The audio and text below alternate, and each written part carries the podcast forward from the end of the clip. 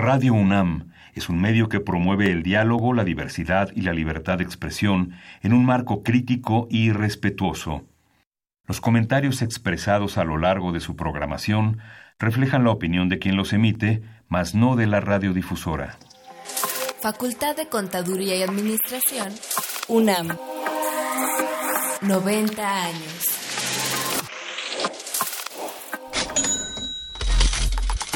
Consultorio Fiscal. María Concepción González de Chicago dice que hace 12 años Radio. presentó suspensión de actividad. Un programa de Radio UNAM Hay una PTU entonces que se determina. y de la Secretaría de Divulgación y Fomento Editorial de la Facultad de Contaduría y Administración. Si bien es cierto, estamos, hablando- estamos comentando todo lo que tiene que ver con la contabilidad. Tocaremos el tema de las deducciones personales, obviamente, porque no son tan fáciles de aplicar en realidad. Consultorio Fiscal. Radio. ¿Qué tal? Muy buenas tardes, tengan todos ustedes y como cada semana sean bienvenidos a Consultorio Fiscal. Ya saben que aquí tocamos todos los temas de moda y bueno, pues esta ocasión no, no nos exceptuamos de ello. Vamos a platicar de la Declaración Anual de Personas Morales, segunda parte. Y bueno, ya estamos en el mes de la Declaración Anual. Y si los que nos escuchan son contadores, estarán acostumbrados a desvelarse. Si no quiere decir que algo no está saliendo bien, recuerden que la cuenta que tienen que estar muy atentos es aquella de diferencias por encontrar y no me acuerdo cuáles otras más se van creando. Entonces, bueno, todo eso lo vamos a ir platicando. Desde luego nuestros micrófonos están abiertos para todas las preguntas que ustedes tengan y quisiera yo presentar a quienes me acompañan el día de hoy para desarrollar este tema de forma puntual hacia ustedes. Quisiera en primer lugar presentarles al maestro Alejandro Guzmán Armenta. Él es contador público por la ESCA del Politécnico Nacional, del Instituto Politécnico Nacional, licenciado en Derecho por la Universidad del Desarrollo del Estado de Puebla, maestro en Gobierno y Administración Pública por la Escuela Libre de Ciencias Políticas y Administración Pública de Oriente, socio de Cultura Fiscal AC, y bueno, yo creo que me podría seguir con varias actividades, pero hasta ahí lo dejamos. Así es. Muy, muchas gracias por venir y bienvenido, Alejandro. Gracias, un saludo a todos. También nos acompaña el maestro José Alonso Solís Miranda. Él es licenciado en contaduría por la UNAM en el plantel, bueno, le llamaremos plantel, pero es la Facultad de Estudios Superiores Cuautitlán. Eh, maestro en impuestos por el Instituto de Especialización para Ejecutivos, socio junior de Pretio Ruiz de Velasco y compañía SC en las áreas fiscal, de auditoría y trabajos especiales. También es articulista precisamente para esta editorial que es Thomson Reuters, alguien que nos ha acompañado por mucho tiempo aquí en nuestro desarrollo. Y bueno, pues no me queda nada más que agradecer. Eh, bienvenido por acá, maestro. Gracias, Carlos. Buenas tardes y buenas tardes a todo el público que nos está escuchando en esta ocasión.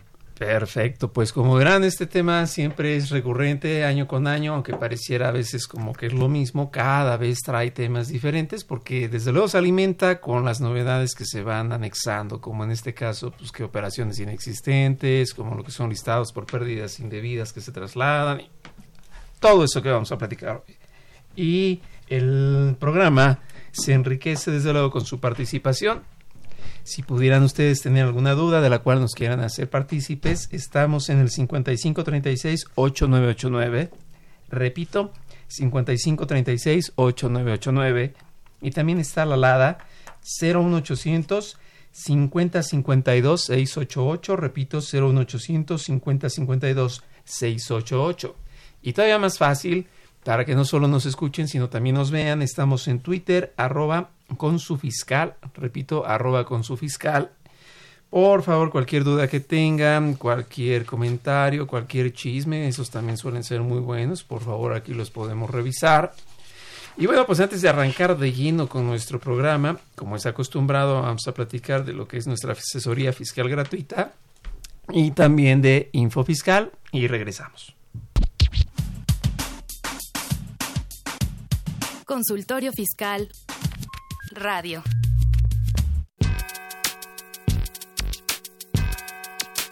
¿Los impuestos le causan problemas?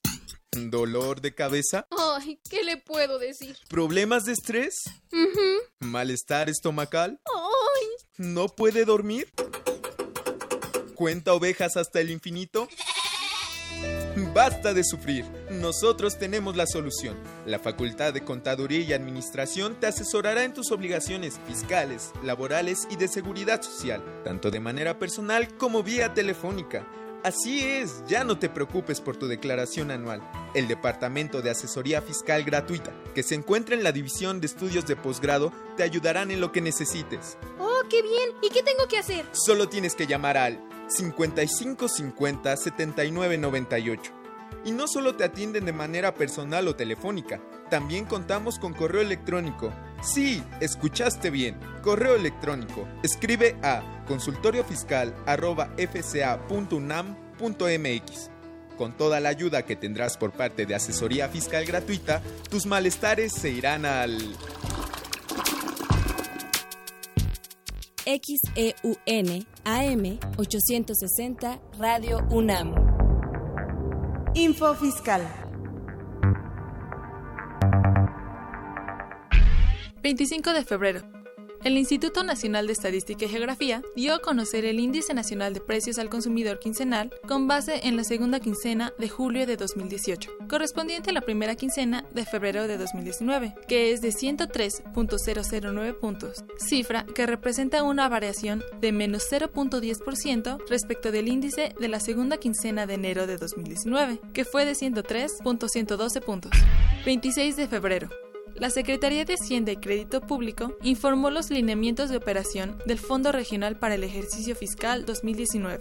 La Secretaría de Hacienda y Crédito Público anunció también el acuerdo del Comité Interinstitucional para la aplicación del estímulo fiscal a la investigación y desarrollo de tecnología, por el que se da a conocer la distribución del monto otorgado durante el ejercicio fiscal de 2018, por concepto del estímulo fiscal a que se refiere el artículo 202, quinto párrafo, fracción tercera, de la Ley del Impuesto sobre la Renta. 27 de febrero. La Secretaría de Hacienda y Crédito Público determinó un informe sobre la recaudación federal participable y las participaciones federales, así como los procedimientos de cálculo por el mes de enero de 2019 y las participaciones del Fondo de Fiscalización y Recaudación del cuarto trimestre de 2018. Info Fiscal. Ve y escúchanos por Twitter, arroba con su fiscal. Llámanos, nos interesa tu opinión.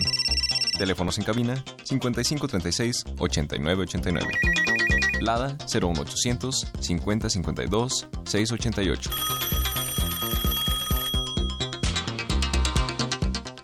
Bueno, pues ya estamos de regreso y platicábamos de que hoy tenemos el tema de la declaración anual de personas morales.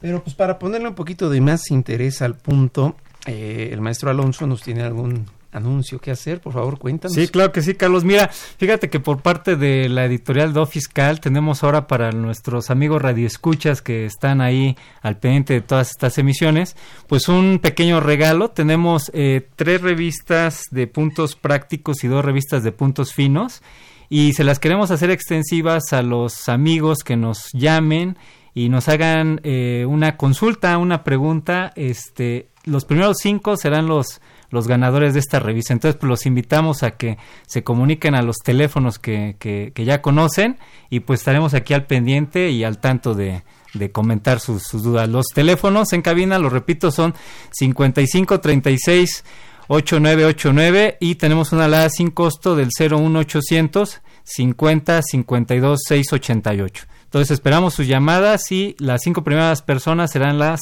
que se lleven este, este regalo de nuestra editorial Do Fiscal. Así es, pues muchas gracias. Ya ven que Thomson Reuters siempre muy amable con la universidad y pues en esta ocasión nos manda estas cortesías y pues muy ad hoc, ¿no? Con la época que va a ser ahora las declaraciones anuales. Y bueno, platícanos un poquito, Alex, de la declaración anual. ¿Cuál es el rubro más pesado que siempre nos cuesta trabajo en el llenado? Bueno, todas realmente, ¿no? Pudiera ser con una, una ciencia oculta, pero ¿cuál es el punto del cual más cuidado podríamos recomendar a los que nos oyen?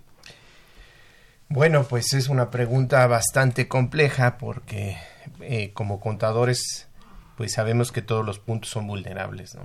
Eh, yo, yo considero que antes el, punto más crítico era la parte de ingresos, porque eh, el, el, fisco federal eh, te dice que tienes que acumular todo en, en, aunque exista o no exista la operación, eh, tienes que, que, aunque no se haya materializado la operación más que nada, tienes que acumular eh, el ingreso.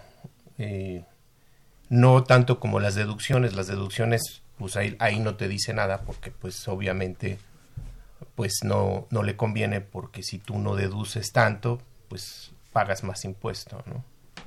Entonces yo creo que un punto vulnerable serían los ingresos y más aún eh, todos los la parte que el fisco considera como otro tipo de ingresos, ¿no?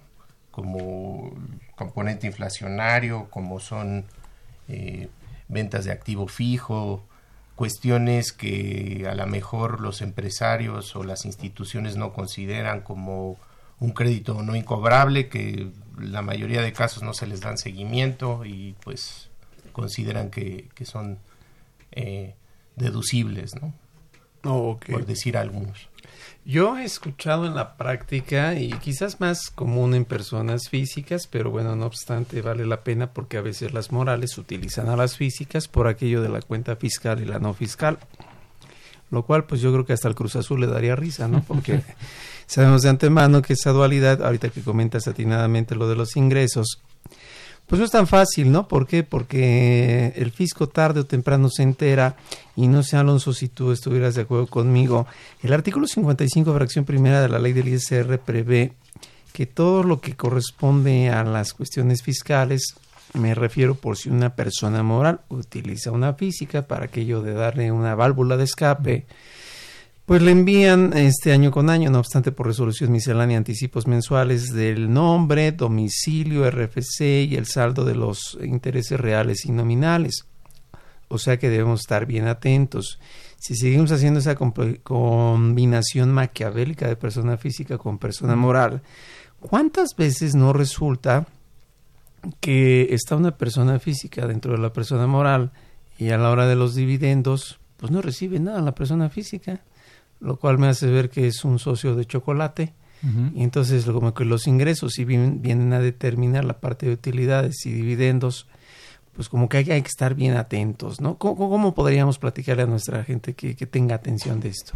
Sí, mira, eh, eh, sí es muy importante, digo, retomando porque es un tema que pues todo va de la mano, retomando lo que dice aquí este Alejandro, es eh, eh, respecto del llenado, y me voy a regresar un poquito, porque respecto del llenado de la declaración anual, como bien dice, que tenemos que tener mucho cuidado en el tema de los, de los ingresos, pues ah, recordemos que hoy por hoy las autoridades fiscales pues ya tienen muchas cosas pues ya a la mano.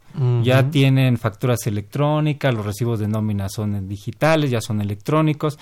Entonces, incluso en la práctica, pues está haciendo muchos cruces, hace incluso invitaciones a los contribuyentes para que verifiquen, porque el SAT hace como una prueba de comparar los CFDIs que se expidieron en el mes y los compara con lo que estamos declarando. Entonces, el SAT, pues, en principio, pues puede presumir que existe una omisión sin que necesariamente así lo sea. Entonces, eh, pues varias de estas actividades, pues coincido con Alejandro, que, pues, que sí debemos de tener mucho cuidado en el llenado de la, de la declaración anual. Eh, incluso una sugerencia sería primero hacer este tipo de amarres, que nuestros ingresos que vamos a declarar para efectos fiscales, pues de entrada coincidan con los FDIs en principio. Pueden a lo mejor no coincidir, sería importante que en, las empresas tuviéramos esa conciliación y ese detalle bien identificado de cuáles son las diferencias, porque puede haber algunas diferencias que sí sean razonables y que estén soportadas, pero que las tengamos bien detectadas para que cuando esto eh, llegue, llegue alguna inspección, una visita, un oficio de verificación por parte de las autoridades fiscales, pues tengamos nosotros a bien ya identificado a qué se deriva la, la, la, la, la diferencia, ¿no? Y efectivamente, este, pues puede haber incluso que, que sí las empresas pues tengan ingresos y que no lleguen los beneficios a los, a los socios, ¿no? Entonces, pues sí, uno de los puntos que tenemos que también tener muy importante es ver eh, eh, eh, cómo se están remunerando a los socios, ¿no? Se, se, si bien es cierto que, que el principal eh, concepto que pudieran estar recibiendo son dividendos, pues a lo mejor hay ciertos gastos o ciertas erogaciones que se hacen en favor de ellos y que en principio pues también las debemos de catalogar como una erogación no deducible y que tiene otras implicaciones, ¿no? Como a lo mejor un dividendo ficto o cosas por ahí ya detrás. Entonces, sí tenemos que tener cuidado en este tipo de situaciones, cuál es la relación que existe entre la empresa y, y, cómo se están remunerando a los socios. Es, yo creo que es algo que también tenemos que vigilar ahora que estemos presentando y preparando los papeles de trabajo para la declaración anual de la, de la persona moral, ¿no?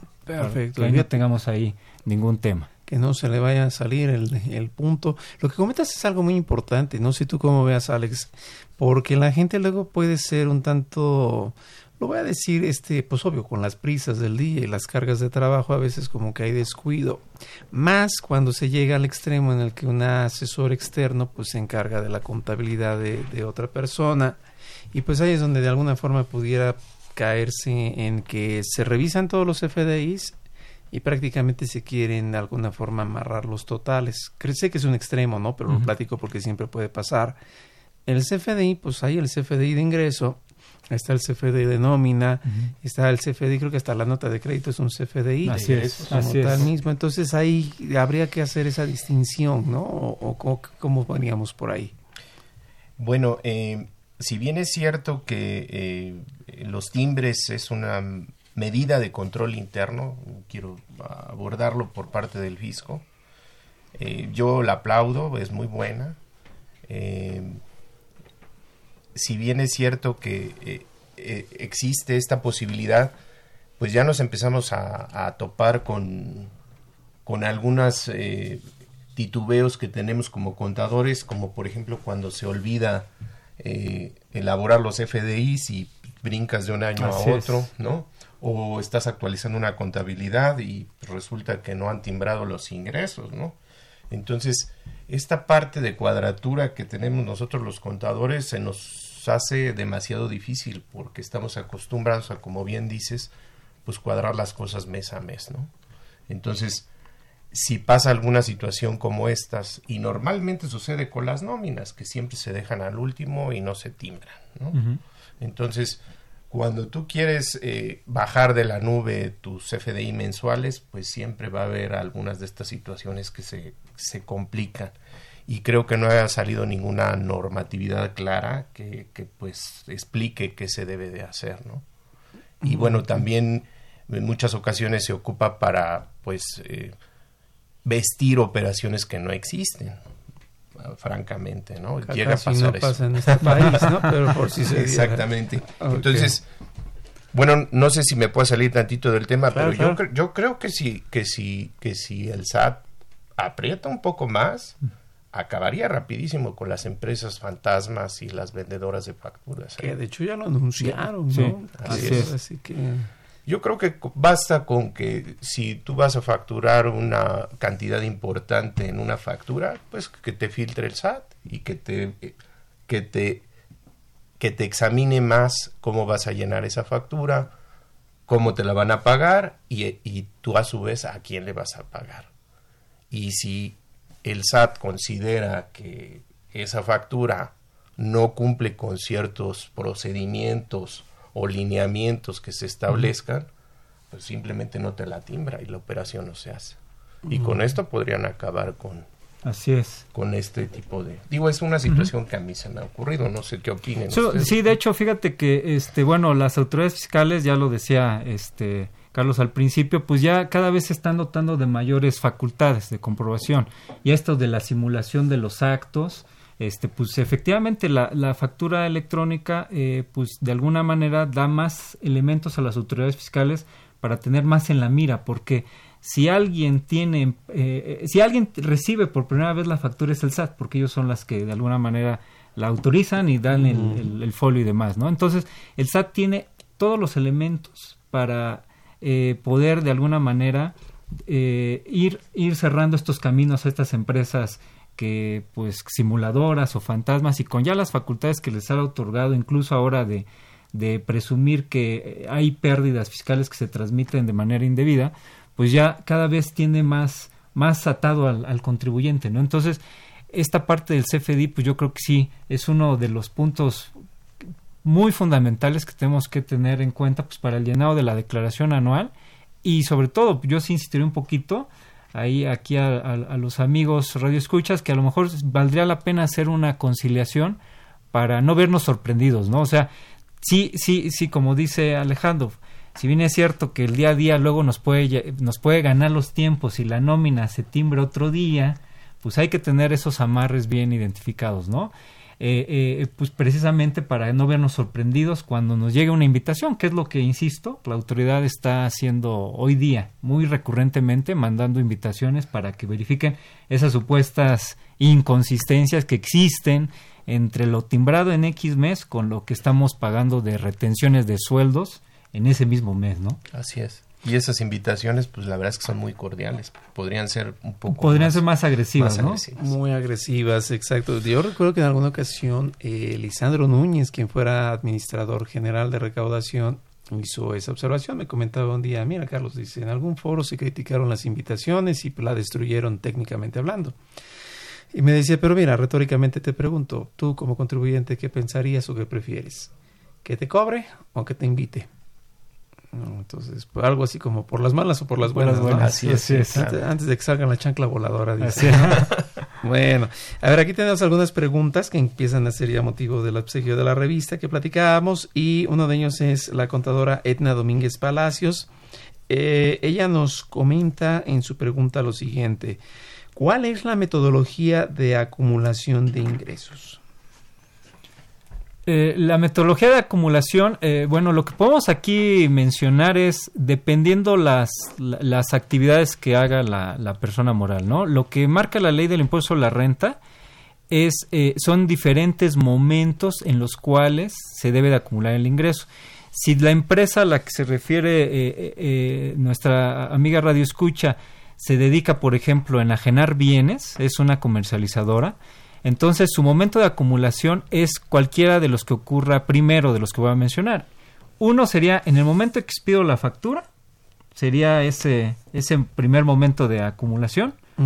Otro sería cuando envíe eh, el material o lo entregue, el pedido que me hizo el cliente, o cuando cobre el precio la contraprestación eh, pactada, eh, o sea exigible la contraprestación. Es decir, cualquiera de estos momentos, el que ocurra primero, eh, tratándose de, un acto de una enajenación de bienes, una comercialización, el que ocurra primero en principio tendríamos que acumular la totalidad del precio o la contraprestación pactada, ¿no?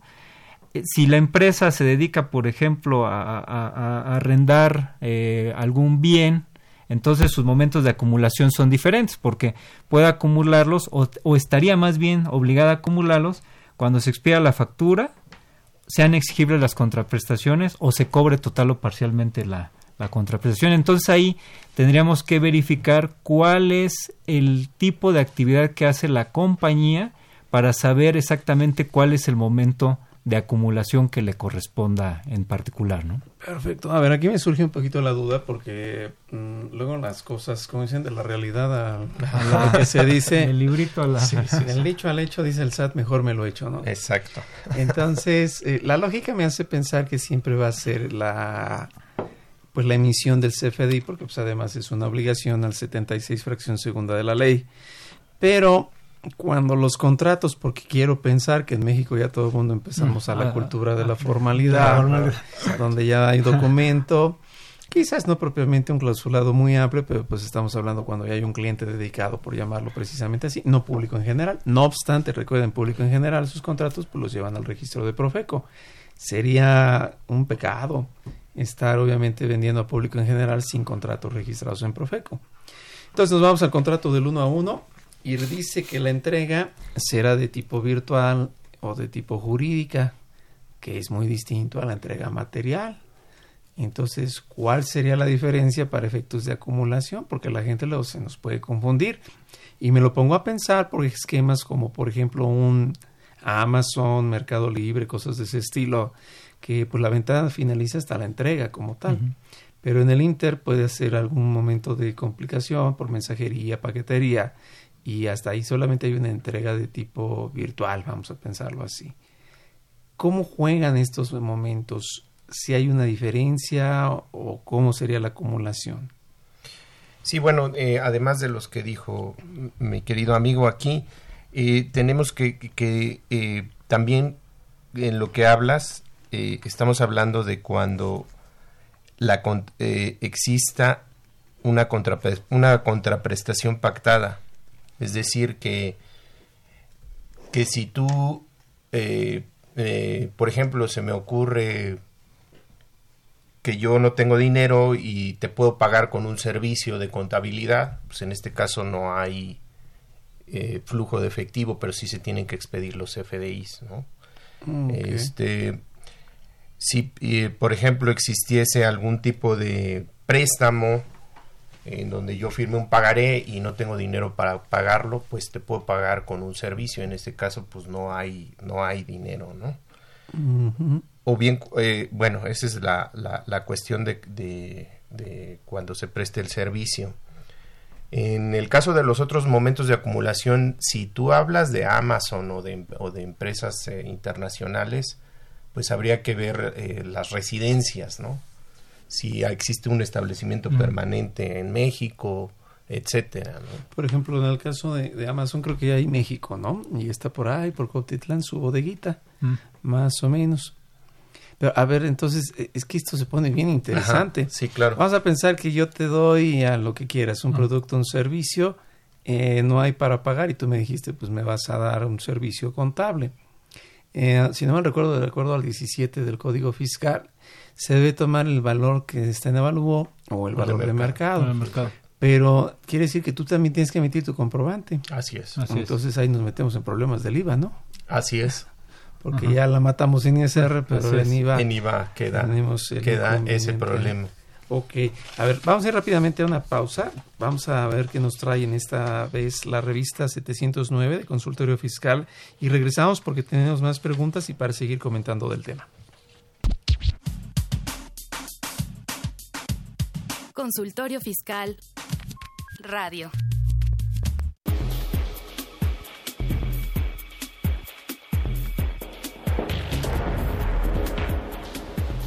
En este nuevo ejemplar, 709 Consultorio Fiscal aborda interesantes artículos de actualidad de corte jurídico, laboral, contable, financiero y fiscal.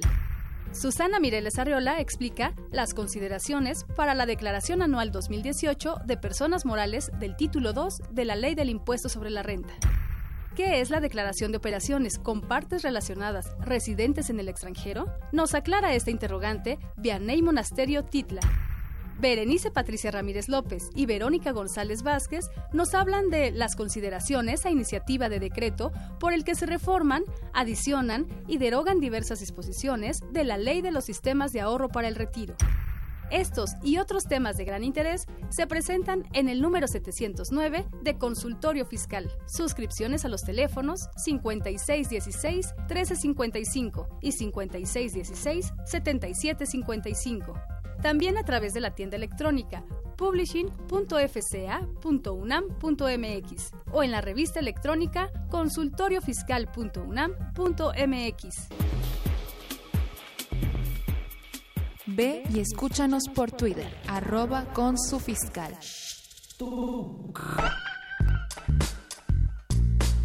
Si estás interesado en este y otros temas de consultorio fiscal, ingresa a tu navegador y escribe Radio UNAM. En la página principal, da un clic en 860 de AM, que se encuentra en la parte superior derecha. O si lo prefieres, da un clic en Programación AM y selecciona Consultorio Fiscal Radio, donde podrás acceder a nuestro contenido seleccionado.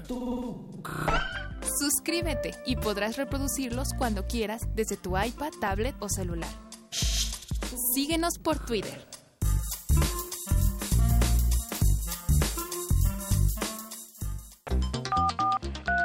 Llámanos, nos interesa tu opinión. Teléfonos en cabina 5536 8989. Lada 01800 5052 688.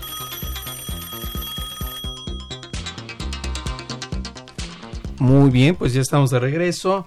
Y bueno, tenemos varias preguntas y de hecho tenemos una llamada telefónica con alguien que nos está escuchando para comentar del tema. Eh, ¿Quién está en la línea? ¿Qué tal? Muy buenas tardes. Mi nombre es Aaron Morales. ¿Qué tal, Aaron? ¿Cómo estás? Muy bien, muchas gracias. Gracias. Oye, pues a ver, platícanos, ¿cuál es la duda que tienes? Este, bueno, yo considero, bueno, tengo dos preguntas. La primera sería para los contadores, no sé si me podrían apoyar. Este, primeramente es si únicamente se se reduce a control interno, el control o las conciliaciones o incluso el amarre que mencionaron de los ingresos o de las cuentas de ingresos que debemos cuidar. ¿Sí? Ok, entonces la pregunta es, a ver, no seas malito, nada más para precisar. El control interno me lleva a... La pregunta es, ¿qué cuentas debo cuidar para el control interno? Sí, directamente, ¿qué, qué, si únicamente se basa a, en control interno estas cuentas que debemos cuidar para realizar correctamente nuestra declaración anual. Por aquí de la materialidad, me imagino, ¿no? Efectivamente. Ok, ok. Sí, porque ya no le sirve la contabilidad, ¿no?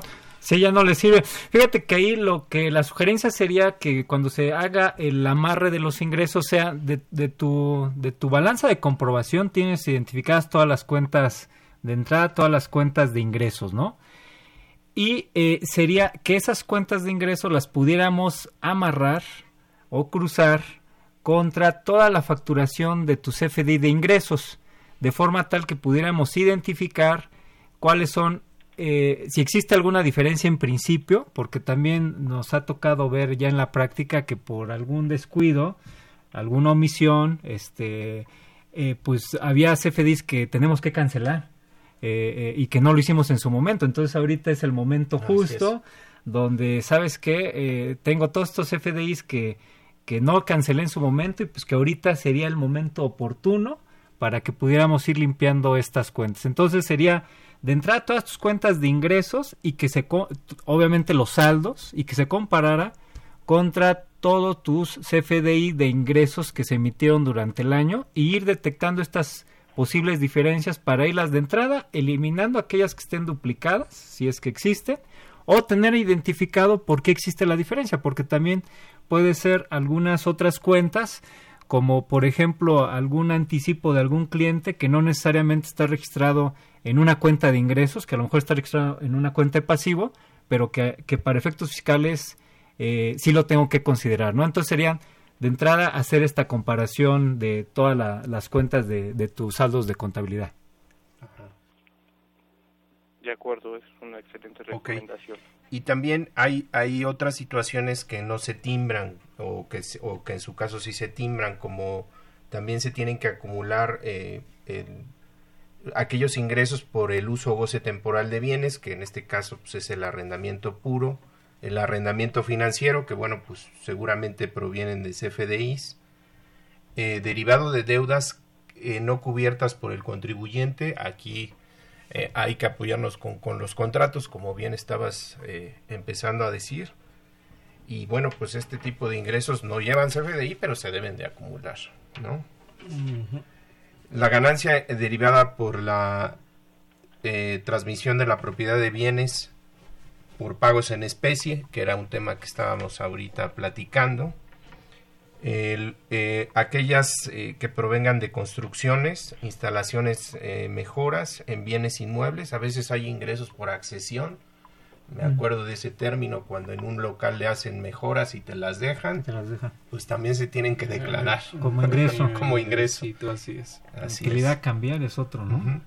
Los ah, créditos deducidos por incobrables, que bueno, pues ahí es el soporte legal súper importante porque luego apenas inicia la demanda y con eso que queremos deducir, ¿no? Las cantidades que se recuperen por seguros y fianzas, luego ese tipo de ingresos. No se emite. Mm, eh, no se emite CFDI, pero bueno, andan por ahí en alguna cuenta en la fiscal o en la no fiscal, que ya todos son fiscalizables. Los gastos por cuenta de terceros, que bueno, también ese es un tema, bueno. Eh, los intereses eh, devengados a favor, sin ajuste, también se deben de, considerar. Y bueno, las, las partidas virtuales, como es la inflación y la de, bueno, perdón, en este caso el ajuste anual por inflación Y algo muy importante que ya empezamos por ahí incluso a verlo en, en, las patrimoniales, los préstamos en efectivo mayores a 600 mil pesos, ¿no? Se deben de considerar. Así es. Para no caer en el riesgo. Así es. Porque si no es discrepancia. Así, es. Muy bien, Aaron. Me decías que tenías otra pregunta también, ¿verdad? Así es, una segunda pregunta. Esto es con referencia a lo que sería la declaración anual y eh, dirigido directamente al ajuste anual hablaron acerca de operaciones con entidades fantasmas.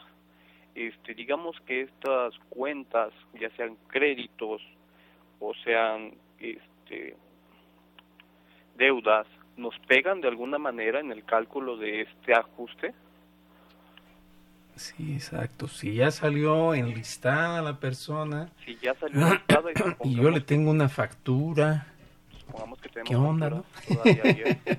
Este, mira, ahí lo que podemos comentar de inicio es que si, la, si tu proveedor ya salió listado en, la, eh, en esta famosa lista negra de que nadie quiere estar, de, de, de, que, de empresas que realizan operaciones simuladas, fantasmas, inexistentes y demás, pues nada más hay que recordar que hay un procedimiento, ¿no? Eh, en principio esta empresa pues pudiera decir o demostrar que la operación o el servicio sí se llevó a cabo.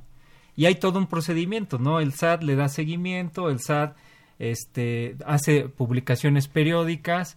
Si la empresa atendió de manera correcta los, esta presunción de las autoridades fiscales y lo desvirtuó demostrando que la operación es real, pues entonces ya no trasciende a tu empresa, ¿no? Ya se demostró que es algo real, que era existente y no tiene ninguna afectación a la empresa. Pero ¿qué pasa si la empresa, esta fantasma, o no demuestra o no demuestra satisfacción del SAT y el SAT dice presume que existe eh, eh, que existe más bien presume que no existe la operación, la operación. todavía tu empresa tiene la posibilidad de aportar las pruebas que sean necesarias o convenientes para demostrar que tu operación existió. Entonces yo partiría del, supuesto de que no tenemos operaciones de estas irregulares y que si por alguna razón tu empresa o tu proveedor más bien saliera listado, pues yo quiero pensar que tenemos los elementos para demostrar que sí existió tu operación y por lo tanto pues no tenemos no deberíamos de tener ninguna afectación en nuestros cálculos de impuestos, ¿no? Y el extremo sería que si la operación te oficialmente te la hacen inexistente, pues tendrías que acumularla. En lugar de deducirlo. Es correcto. Es correcto. Así es. Y pues como bien dice tu pregunta, muy atinada, pues afecta el ajuste anual para inflación.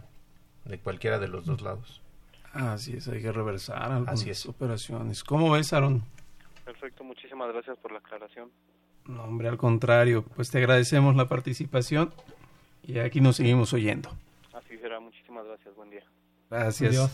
Pues tenemos más preguntas, algunas un poquito más sencillas. Este, por ejemplo, esta que nos realiza Agustín González y dice, ¿cuál es el último día para presentar la declaración anual de persona moral?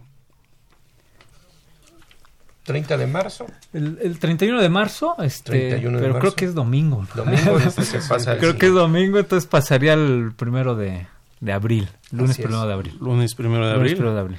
Para este año entonces, el lunes primero de abril. Y la de personas físicas a más tardar el Día del Niño. Ah. El Día del Niño para, que, no se nos olvide. Así es, es correcto. Muy bien, Agustín, pues igual se lleva una revista. Tenemos otra, a ver, les va. Es que por suerte han sido muy interesantes estas. Dice Ramón Velázquez García. A partir del incremento de los salarios mínimos en el norte del país, ¿Qué sucede con el resto de los salarios mínimos de los profesionistas en el país? Y, uff, aquí ya tocamos un tema interesante, ¿no? Porque una cosa es el salario mínimo y otra cosa es el salario mínimo profesional. Entonces, ¿qué, ¿qué pasa ahí? Me refiero, yo quiero pensar que él se va enfocando a los efectos fiscales, ¿no? Por IMSS, cosas de ese estilo. Bueno, pues sí, como bien dices, este, pues hace que los pagos de IMSS se incrementen o se disminuyan a lo mejor si eh, estos salarios afectan a un grupo, un gremio importante, pues se puede, puede generar alguna demanda colectiva. No sé, se me ocurre esta parte, no sé ustedes. Porque realmente escuchamos las noticias, ¿no? De muchas huelgas. Todas fueron declaradas ilegales, no tanto que estaban ilícitas, sino ilegales. Pero pues es que habría que ver si el contrato colectivo se basó con el salario mínimo y aunque nada tiene que ver un acuerdo de voluntades privado con la disposición pública, pero pues una cosa llevó a la otra. Así es. Ahora sí que lo que sí me queda claro es que hay un, un mínimo en el, el Ujú, IMSS, así ¿no? es, Es, así este, es, un salario así es. mínimo y el máximo 25, De 25 UMAS. UMAS, es correcto. Sí, eh, bueno, yo mi, mi, mi sentir es eh, cuando dijeron que iba a subir el salario considerablemente a 100 pesos, pues sí pensé que iba a haber muchos reclamos, honestamente. Pero en la realidad, como dices, pues nadie se ha quejado, eh, tanto patrones como trabajadores No, no ha eh, habido, lo han tomado bien. A lo mejor porque no sigue sin alcanzar para nada.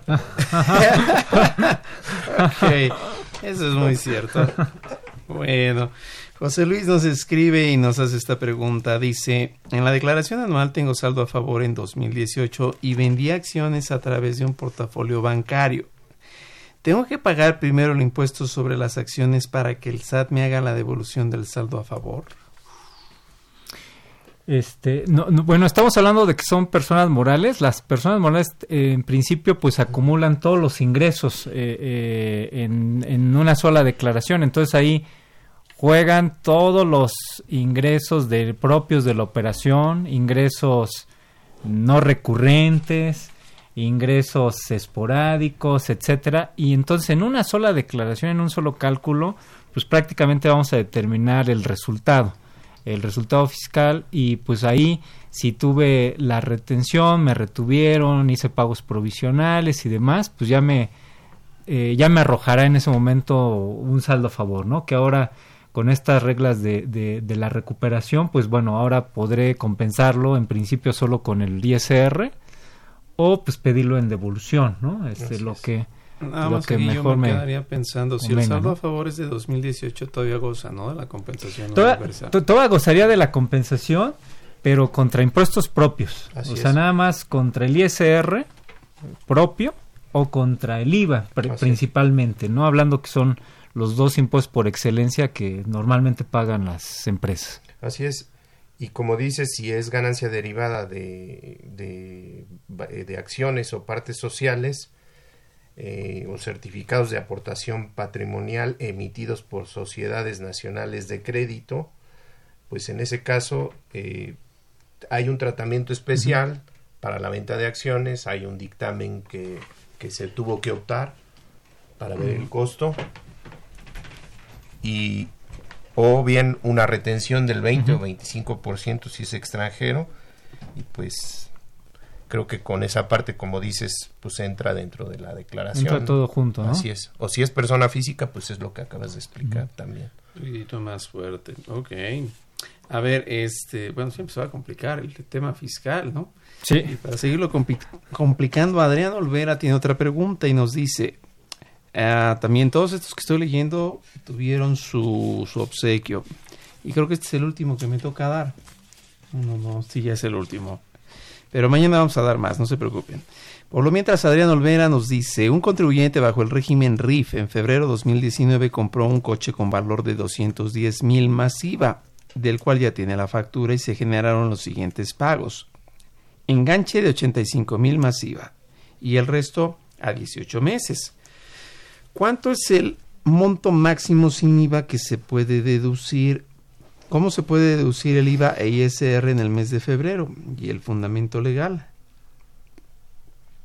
Ah, creo que aquí la pregunta más bien viene a ser quién se lo vendió, ¿no? exactamente A ver, lo repito entonces. Una persona RIF en 2019, febrero, acaba de pasar, compró un coche por 210 mil más IVA, del cual ya tiene la factura.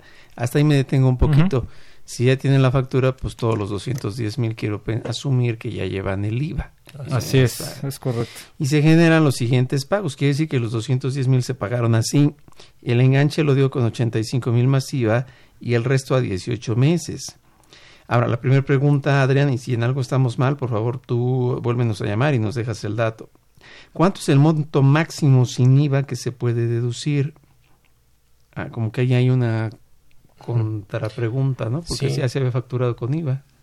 Sí, a, a- a lo mejor habla de la, el tope de deducción. Para la- Ah, para el RIF, ¿no? Así es. Muy bien, muy bien, Este, excelente. bueno, aquí si el carro lo ocupan para Uber, este, pues yo lo metería como inventario, como herramienta, y pues sí, sí metería el todo el valor, no sé. Muy atrevidamente, aunque sean los 175 mil, porque pues es una herramienta de trabajo. Si es eh, automóvil para la empresa, pues los 175 mil y pues el IVA sobre los 175 mil. No sé. si- Así es. Bueno, también está lo de los coches híbridos, ¿no? Que ahora Ah, sí. también este ya subió un poquito el, el monto. No recuerdo si subió a 200 50 me parece. Sí, sí, sí. Este, si es a lo mejor un, un coche de estas naturaleza, pues no tendría ningún problema, Ningún problema. en meterlo pensando que los 210 es masiva, ¿no? Así es. Este, no, no habría ningún problema. Yo lo, yo lo que entiendo un poquito de la pregunta es eh, eh, que cuánto eh, se puede deducir, ¿no? ¿Qué es lo que está mencionando ahorita Alejandro?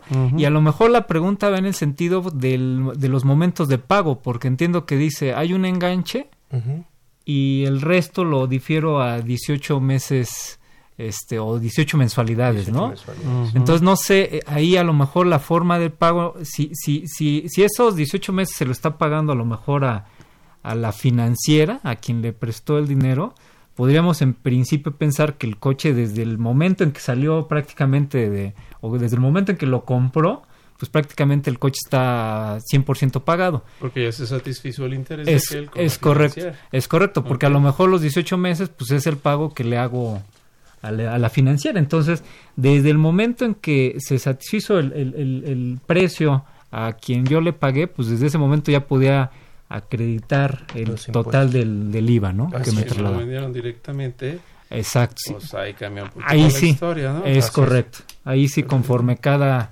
cada 18 pagos, ¿no? Que Así haga. es. El Es fundamento legal creo que está en el artículo 36 de ISR y no me acuerdo bien la fracción y el 5 fracción primera de la ley De la ley del IVA. Sí, debe ser es. 36 fracción 2 y 5 de la ley del IVA, es correcto. Perfecto. Bueno, vamos a ir rápidamente a una pausa. Vamos a hablar de los... Hay tres minutos de finanzas y regresamos para seguir comentando. Consultorio Fiscal Radio. Ahora, tres minutos de finanzas con Arturo Morales Castro. Hoy, en Finanzas Personales, comentamos de los ocho errores más comunes en el manejo de nuestras finanzas. Cuando los errores se convierten en hábitos, corregirlos puede ser aún más complicado y eso en la planeación de las finanzas personales puede afectar seriamente la economía. Los errores más comunes que cometemos en el manejo de nuestras finanzas se refieren a cómo administramos el dinero. El primer error es gastar el dinero que aún no se recibe. Siempre hay que planear los gastos partiendo del dinero que se tiene al momento. No se debe hacer que el pago dependa de ingresos inciertos como recibir un bono del trabajo o que alguien nos pague una deuda. No invertir es el segundo error, ya que el dinero no se multiplica sin inversión. No debemos conformarnos con vivir siempre de una sola fuente de ingresos. Hay que buscar alternativas que permitan aumentar las fuentes de ingresos y la rentabilidad de nuestros ahorros. Recordemos buscar la asesoría de un experto y tomar en cuenta algunos factores como son la rentabilidad, la liquidez y la seguridad pues son variables decisivas para obtener mejores ganancias. Como tercer error se tiene el no planear para el futuro. Pensar que nuestra situación financiera es permanente es un error.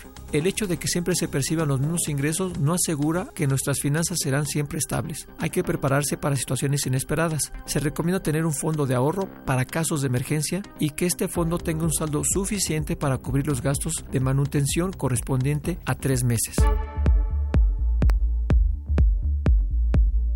El cuarto error es vivir al límite de nuestra capacidad financiera. Si mes tras mes nuestra quincena termina en ceros, no estamos hablando de una buena administración, sino de una situación de riesgo. Lo más sano es que mantengamos un equilibrio de ingresos y egresos, incluyendo un ahorro recurrente. Perder el control es el quinto error más común. Tener control de nuestras finanzas implica que en todo momento debemos saber cuánto tenemos, en qué gastamos, cuánto debemos y cuánto ahorramos. El sexto error se refiere a ignorar los gastos extraordinarios. Es usual tener una planeación estricta con los gastos fijos, renta, colegiatura, gasolina, entre otros. Pero olvidamos planear los gastos repentinos, como son las propinas, el lavado de auto o las entradas al cine. Recordemos que todo debe pagarse de los mismos ingresos, así que no olvidemos planear esos pequeños gastos repentinos en nuestro presupuesto. El no tener objetivos financieros es un error más. Es importante planear y establecer metas para trazar un plan financiero que permita alcanzarlas conservando nuestro bienestar económico. Si se tiene claro qué tipo de vida deseamos tener y cuáles son nuestras metas a cumplir, es necesario orientar nuestros esfuerzos para lograrlas. El octavo y último error es el relacionado con evitar gastos innecesarios. Hay que ser honestos en la evaluación de nuestros gastos y omitir aquellos que no podemos evitar. De esta manera, dispondremos de ese capital para ahorrar. Hay que aclarar que la definición de gasto innecesario depende de cada situación personal. Así, acciones como gastar lo que no tenemos, no invertir, no planear, gastar de más, no tener control, tener gastos extraordinarios, no tener objetivos financieros y mantener gastos innecesarios son algunos de los errores más comunes en el manejo de las finanzas personales. Tres minutos de finanzas con Arturo Morales Castro. Ve y escúchanos por Twitter, arroba con su fiscal. Llámanos, nos interesa tu opinión.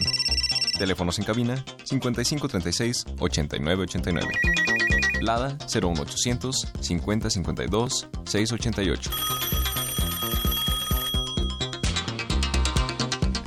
Perfecto, pues ya estamos de regreso. Y recuerden, pues estamos hablando de la declaración anual de personas morales. Ah, ojalá nos estén viendo, estamos en arroba con su fiscal. Y pues ahí van a ver cómo nos rascamos la cabeza, cómo estamos ahí platicando. Y Gaby Martínez nos tiene una pregunta y va así. Dice, el primero de marzo le realizaron un depósito de dos mil. Hasta el 3 de marzo realizó la factura. ¿Se tiene que realizar el complemento de pago? Eh, eh, yo diría que ya no. Este, yo recibí, entiendo que en un mes, en, un periodo recibió el importe, en ese periodo no se expidió la factura, eh, lo está expidiendo en otro periodo diferente, ya, ya, el, ya el precio ya se, ya se pagó, entonces yo creo que se expide el CFDI ya con la indicación de que fue pagado y utilizando la forma que lo hayan pagado, transferencia, cheque, como lo haya recibido, ¿no? Es correcto. Muy bien, ¿cómo se le abrevia este? Creo que era el PAC una cosa así. El, este complemento de recepción de pagos o sí, pero burdamente creo que le llamaban el recibo de pago. una cosa así, ¿no? Pero bueno, el chiste es que hay que emitirlo, ¿no? si es que todavía no está hecha la operación, me refiero completada.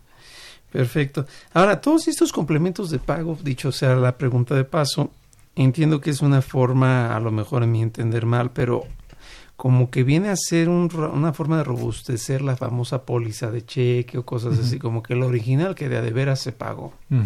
Y creo que aquí era el Banco de México y ahí se ve si pasó la operación o si fue patito y cosas de ese estilo. Cosas sencillas, ¿no? Que se hacen en el día a día. Entonces, ¿qué tanto podría no tanto justificarse, está mala palabra, ¿qué tanto podría cuestionarse una operación de este tipo si no se contara con el complemento de pago para los casos en que aplique? Bueno, yo pienso que eh, lo que el, fisco busca es eh, que la operación realmente exista. Eh, para ellos está, está poniendo en práctica esta herramienta que no se me hace mala, aunque para los contadores nos conflictamos mucho porque pues es como, como bien dices, es parte de la conciliación de, del CFDI. Entonces, pues mientras la operación esté materialmente hecha con otro tipo de soportes como una cotización, un pedimento, una remisión, correos electrónicos, eh, presupuestos, que realmente comprueben que la operación es correcta, pues yo creo que no hay problema. Desgraciadamente pues en el país somos empresas de servicios entonces pues todo el mundo facturamos servicios prestamos servicios y, este tipo de cuestiones en auditoría o nosotros los contadores pues es, es eh, difícil eh, ponerle palomitas si es que existe no Así, de hecho el complemento de recepción de pagos pues bueno eh, yo creo que también eh, hay, hay, relevancia porque, pues, de alguna manera, el SAT, yo, yo voy a insistir un poco el tema del CFDI porque es lo que actualmente el SAT está como que poniendo mayor atención. El complemento de recepción de pagos, eh, pues es también una forma de verificar, por ejemplo, el IVA trasladado o el IVA principalmente el IVA acreditable, ¿no? Normalmente lo que lo que el SAT eh, a veces cuestiona de mayor con mayor este peso es el IVA acreditable. Y si dejamos de obtener estos complementos de recepción de pagos, en principio el SAT pues puede empezar a cuestionar que no es un IVA acreditable.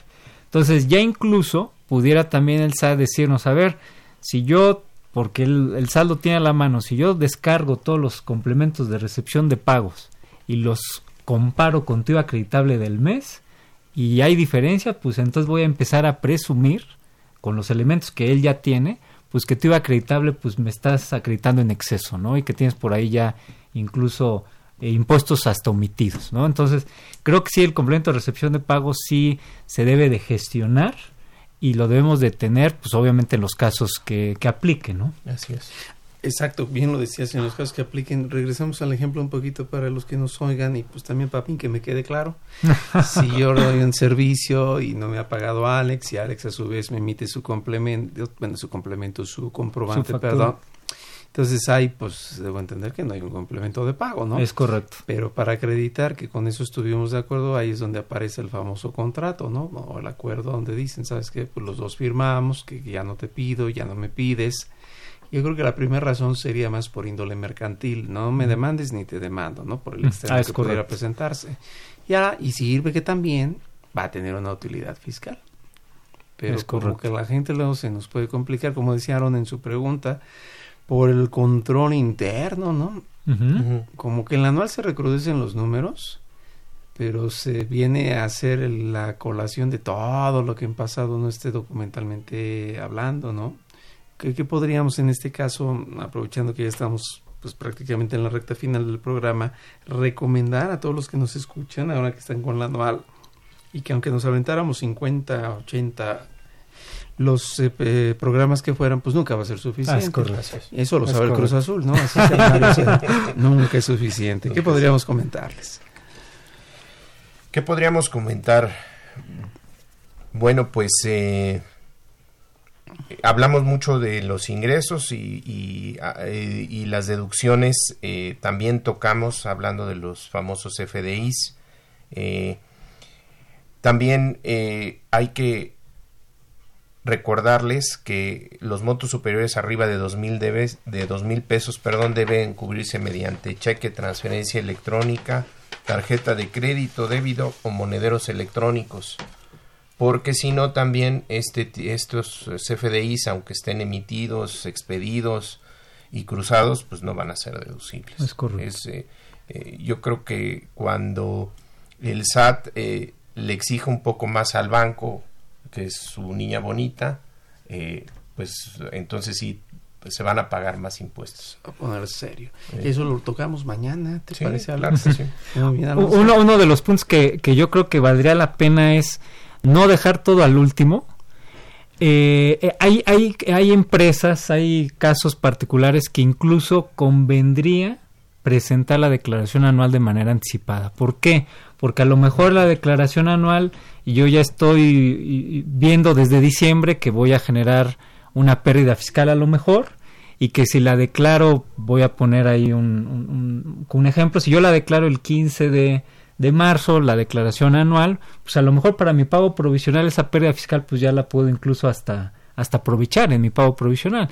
O a lo mejor el coeficiente de utilidad baja de manera importante, o a lo mejor eh, tengo un saldo a favor de ISR que, que pues también puedo compensar de inmediato con mi pago provisional que presente de este, de este mes de febrero. Entonces, yo creo que valdría la pena por aquellos casos este, donde ya tengamos bien identificados que vamos a tener un, un beneficio, pues no irnos hasta, por ahí nos hicieron una pregunta, ¿no? ¿Cuál es mi último día?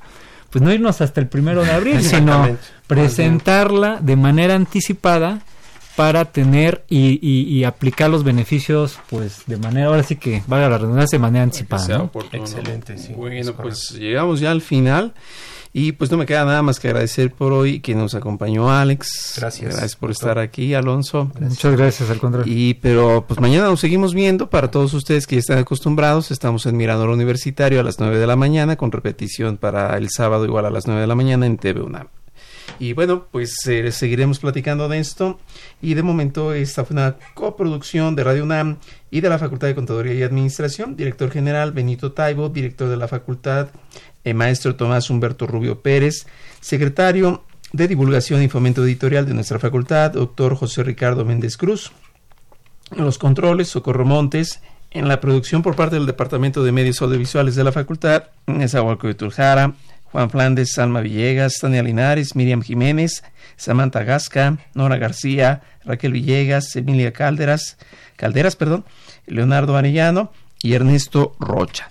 Y bueno, pues recordemos que esto tiene cuerda para dar, así que por mientras démosle cuerda a la comida. Nos vemos a la que sigue. Recuerden mañana también mi lado universitario y nos vemos a la siguiente. Que estén muy bien. Gracias. Gracias. Consultorio Fiscal un programa de Radio UNAM y de la Secretaría de Divulgación y Fomento Editorial de la Facultad de Contaduría y Administración. Consultorio Fiscal Radio.